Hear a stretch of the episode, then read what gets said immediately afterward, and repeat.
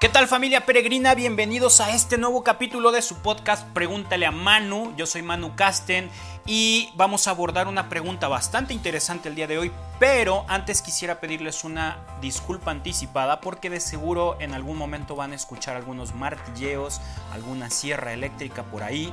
Y es que mis vecinos están haciendo remodelaciones en su departamento y bueno, intenté esperarme un poco, eh, postergar algunos días estas grabaciones, pero ya no pude esperar más, se me viene el tiempo encima, hay que editar, hay que subir, hay que, hay que hacer mucho trabajo, entonces bueno, el día de hoy es el día de grabación y los ruidos nos acompañarán un poco, así es que espero no se queden sordos, no se asusten y no nos dejen.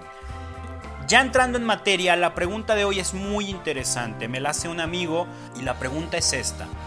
¿Por qué si en Mateo 23.9 dice, no llamen a nadie Padre en la tierra, se les llama así a los sacerdotes católicos? Y sí, Jesús dijo que no llamáramos Padre a nadie, pero también dijo que nos cortáramos la mano y nos sacáramos el ojo si estos nos hacían pecar. Así es que ¿Será que todo lo que dijo Jesús debemos tomarlo en sentido literal? Esa es una pregunta clave para abordar y entender este tipo de temas. Y la pregunta continúa, el argumento de que así también llamamos a nuestros progenitores no me convence, dado que sí hay una pequeña diferencia entre papá y padre. Papá es un término de afecto familiar que representa a la figura paterna cabeza de familia. Padre va un poco más allá, representa al ser que te dio la vida. Yo en lo personal he escuchado muchas veces esta cita bíblica para argumentar en contra de los católicos, pero por parte de protestantes es, la mayoría de las veces que la escucho. Y ahora me emociona abordar el tema porque el que me, el que me comparte la pregunta es un amigo católico y, y entiendo que no está buscando atacar, no está buscando desestimar nuestras prácticas, nuestras tradiciones, sino que realmente busca con un interés genuino eh, el conocer el por qué hacemos algo que aparentemente Jesús prohíbe en la Biblia. Así es que eso en lo personal a mí me emociona mucho, ¿no? Que, que estas dudas, estas intrigas vengan de los mismos católicos. Y bueno, la pregunta surge de un pasaje en concreto, como ya decíamos, Mateo 23, 9, en el que Jesús nos manda o nos pide, depende de qué tan enfadado está el sacerdote a leer el Evangelio, eh, no llamar a nadie con el término Padre,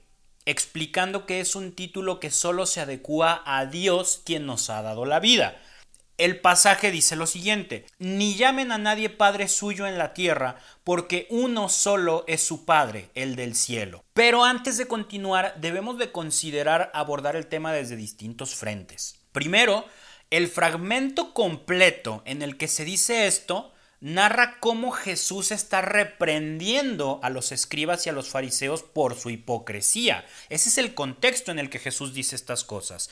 Los reconoce como autoridad para enseñar debido a que tienen el conocimiento adecuado para hacerlo, pero de alguna manera desacredita su autoridad moral por la falta de testimonio, no son coherentes entre lo que saben y predican con lo que hacen y viven. Ahí está la falla que, Jesús denuncia. Jesús le dice a su público literalmente, hagan pues y observen, o sea, cumplan todo lo que les dicen los fariseos, pero no imiten su conducta, porque dicen y no hacen. O sea, en pocas palabras está diciendo, Háganle caso a ellos en lo que dicen, pero no en cómo lo viven.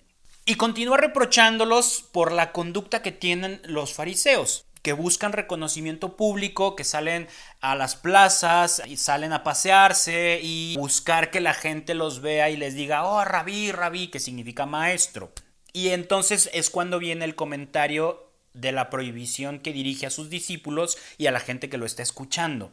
Ustedes, en cambio, no se dejen llamar rabí, o sea, maestro, porque uno solo es su maestro, ni llamen a nadie padre, y bueno, el resto ya lo leímos. Si se fijan, todo el texto conlleva una temática general. Jesús está denunciando la hipocresía de quienes ostentan títulos religiosos y buscan reconocimiento, pero que no dan testimonio, que no viven con congruencia lo que predican. Entonces, si quisiéramos interpretar de manera literal el pasaje, pues no solo no podríamos decirle padre a nadie, sino que tampoco podríamos utilizar la palabra maestro para referirnos a nadie. Imagínense, nadie podría estudiar una maestría, sería antibíblico estudiar una maestría. Y peor aún, si contemplamos que la palabra doctor viene de la misma palabra en latín para decir maestro. Entonces, ni maestrías ni doctorados, así se, se, acaban los grados académicos o por lo menos con esos nombres. Y ya en segundo lugar, hay que preguntarnos si Jesús estaba hablando de manera literal. O sea, ¿realmente Jesús quería que ya no utilizáramos esta palabra nunca más, a menos de que nos estuviéramos dirigiendo a Dios Padre? ¿Esa era su intención realmente? ¿Esa era, ¿Eso era lo que le preocupaba a Jesús en ese momento? Recordemos que entender todo lo escrito en la Biblia de manera literal eh, suele ser una forma de, de, hacerlo utilizada por un gran sector de ramas cristianas no católicas, comúnmente conocidas como fundamentalistas, pero no es la manera correcta de entender la Biblia. Y lamentablemente tampoco es una manera exclusiva de estos grupos. Muchas veces nosotros los católicos y en otras denominaciones cristianas también solemos caer en este error de querer interpretar toda la Biblia de manera literal y eso puede ser muy dañino para nuestro entendimiento y para nuestra fe. Y entonces, de haber querido hacer una prohibición literal, Jesús habría estado yendo en contra de una gran tradición judía, porque desde hace siglos atrás ya se hacía referencia a personajes de gran relevancia jerárquica con el término padre. Por ejemplo, en Génesis 45.8, José el soñador, al hablar con sus hermanos, dice, o sea, que no fuisteis vosotros los que enviasteis acá, sino Dios, y él me ha convertido en padre de Faraón. Recordemos que José el Soñador se ganó el favor del faraón y éste lo hizo su mano derecha, el segundo al mando en todo Egipto, o sea que José cuidaba de la persona y de los bienes del faraón, velaba por su seguridad y por su integridad, lo mismo que hace un padre biológico con sus hijos. Luego, en otro caso, podemos ver a Job que se autodenomina como un padre para los pobres. Esto lo vemos en Job 29:16. También podemos ir a Isaías capítulo 22, versículos 20-21, donde dice, Aquel día llamaré a mi siervo Eliakim, hijo de Gilquías, le revestiré de tu túnica, con tu fajín le sujetaré, tu autoridad pondré en su mano, y será él un padre para los habitantes de Jerusalén y para la casa de Judá. Ojo con esto. Aquí es Dios mismo el que otorga el título de padre a Eliakim. No es Isaías, es Dios mismo. Y creo que todos tenemos claro que Dios no puede contradecir a Dios. Entonces, si queremos interpretar las palabras de Jesús en Mateo de manera literal, primero tendríamos que resolver por qué Jesús estaría yendo en contra de algo que Dios Padre hizo. Y bueno, podríamos continuar con muchos ejemplos más del uso de dicha palabra en el Antiguo Testamento, aplicada en personajes que fueron sabios consejeros, benefactores o que representaban una figura ejemplar en la vida espiritual, como Abraham, el padre de la fe, por ejemplo. Pero creo que queda claro este punto. Sin embargo, muchos de los que argumentan a favor de esta prohibición dicen que está bien que en el Antiguo Testamento se utilizara la palabra, pero que eso debería cambiar a partir de la enseñanza de Jesús, algo así como que lo que pasó en el Antiguo Testamento se queda en el Antiguo Testamento. Sin embargo, yo no estoy seguro de que pueda aplicarse esta lógica. Veamos qué sucede a lo largo del Antiguo Testamento con la palabra, vamos viendo.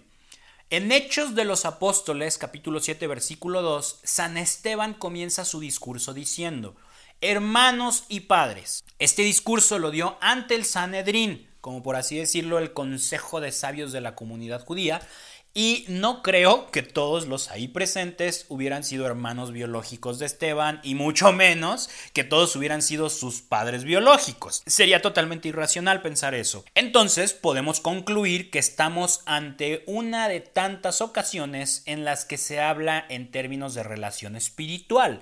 Esteban se refiere a ellos como hermanos y padres espirituales, porque en el Sanedrín se encontraban los sacerdotes, los que guiaban al pueblo en lo referente a la espiritualidad, entre otras cosas. Y en ese mismo pasaje Esteban menciona a nuestro padre Abraham, al igual que Pablo se refiere a Isaac como nuestro padre en Romanos 9:10. Y de igual manera que en el Antiguo Testamento son numerosísimas las ocasiones en que en el Nuevo Testamento se utiliza el término padre para referirse a personajes no relacionados biológicamente con quien está hablando en ese momento. Así es que hasta ahora podemos ver claramente que la supuesta prohibición de Jesús no encuentra fundamento en las tradiciones judías y tampoco fue entendida así por los primeros cristianos. Y eso que no hemos mencionado los numerosos escritos en los que se hace referencia a los padres de la iglesia en las comunidades tempranas del cristianismo, siglo II, siglo III. Ahora, retomando el pasaje de Mateo, como podemos ver, el juicio se hace meramente sobre la palabra padre. Nadie prohíbe, nadie critica, nadie señala el uso de la palabra maestro, siendo que también la prohíbe Jesús en ese mismo pasaje. A mi parecer esto sucede porque el ruido en torno a esto surge de quienes utilizamos el término padre que somos nosotros los católicos. Y no digo esto como para hacernos pasar por víctimas, solo señalo un hecho que está bastante estudiado. Muchas denominaciones protestantes e incluso muchas sectas no cristianas se han clavado con su anticatolicismo de manera impresionante y han basado muchas de sus enseñanzas en argumentos similares a este señalando prácticas católicas como antibíblicas y basta un leve escrutinio al tema para darnos cuenta de que estos señalamientos no se sustentan en nada que tenga sentido. Son lo que se suele llamar como un prejuicio anticatólico. Ahora, la prohibición de Jesús va mucho más allá. No se trata de dejar de decir una palabra y no podemos reducir su enseñanza a algo tan burdo y simplista y algo que, que complica de manera innecesaria la vida espiritual. Precisamente eso es lo que estaban haciendo los fariseos a los que Jesús denunciaba en ese mismo párrafo, señalando que atan cargas pesadas y las echan a las espaldas de la gente, pero ellos ni con el dedo quieren moverlas. Recordemos que una práctica muy común de Jesús era usar hipérboles, que son una exageración para llegar a un punto, como por ejemplo cuando dijo que habría que sacarnos los ojos si estos fueran ocasión de pecado. No veo a nadie preguntándose por qué no estamos tuertos todos los cristianos si eso fue lo que Jesús mandó que hiciéramos. En este pasaje hace eso de nuevo para llamar la atención sobre las fallas de los fariseos y los escribas, quienes gustan del reconocimiento público y se han apoderado de la autoridad de Dios asumiendo un rol de padres y maestros de la comunidad a través de mandatos autoritarios cuando la autoridad que ellos deberían ejercer tendría que fundamentarse en el servicio y la vida de humildad.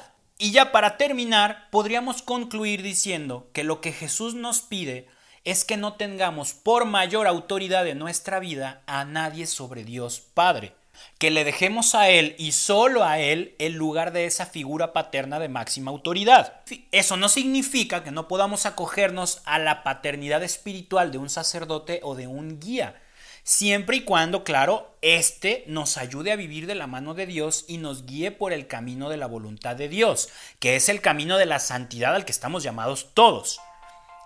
Y bueno, pues espero que esta duda por lo menos haya quedado un poquito más despejada de lo que estaba antes de que escucharan este, este, este capítulo. Ya saben, si tienen cualquier pregunta que se relacione con la fe de los católicos, escríbanos y con gusto nos pondremos a trabajar en una respuesta pronta. Eh, pueden mandar esas preguntas, esas dudas al correo pregúntale eh, y nosotros estaremos atentos. Y bueno, también ya saben, los invito a que nos sigan en redes sociales. Tenemos el, Instagram del podcast, pregúntale a Manu. Y tenemos un montón de contenido como Manu Casten en nuestro sitio web manucasten.com, Instagram, YouTube, Facebook, eh, todos lados estamos trabajando. Regálenos sus likes, comenten, compartan, apropiense de esto, de este contenido y pónganlo donde ustedes gusten y donde crean que le va a llegar a la gente que lo necesita. Muchísimas gracias, yo soy Manu Casten, que Dios los bendiga. Esto fue Pregúntale a Manu.